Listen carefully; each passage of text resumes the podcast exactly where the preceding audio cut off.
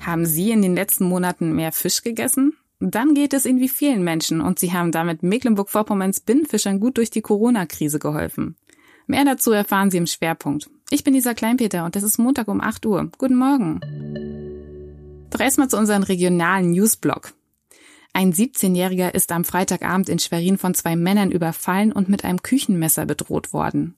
An der Straßenbahnhaltestelle Hegelstraße hätten sie den Jugendlichen zunächst geschubst und getreten und dann nahmen sie ihm das Smartphone ab und warfen es weg. Der 17-Jährige konnte fliehen, als weitere Personen zur Haltestelle kam.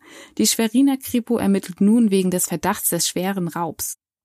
Im IGA Park in Rostock wurde am Sonnabend Jugendweihe gefeiert. Insgesamt 108 junge Erwachsene wurden in drei zeitversetzten Feierstunden im Erwachsenenleben begrüßt. Es war die erste Open-Air-Jugendweihe seit Bestehen des Rostocker Jugendweihevereins und vielleicht auch die erste seit Einführung der Jugendweihe im Jahr 1852.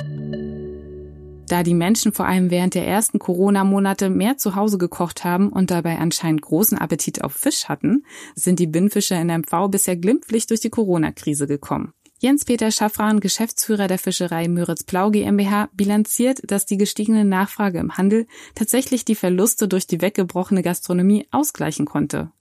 Und auch der Präsident des Binnenfischerverbandes bestätigt, dass seine Branche dank Kurzarbeitergeld und der steigenden Nachfrage nach Fisch mit einem blauen Auge durch die Krise gekommen sei. Auch der Trend zum Urlaub im eigenen Land kommt den Binnenfischern zugute. Die Touristen würden nun nicht nur regionale Fischspezialitäten genießen, sondern auch in der Seenplatte selbst angeln. Alle Artikel zum Nachlesen und Nachhören finden Sie wie gewohnt auf svz.de slash audiosnack. Sie hören uns morgen früh wieder. Starten Sie gut in die Woche.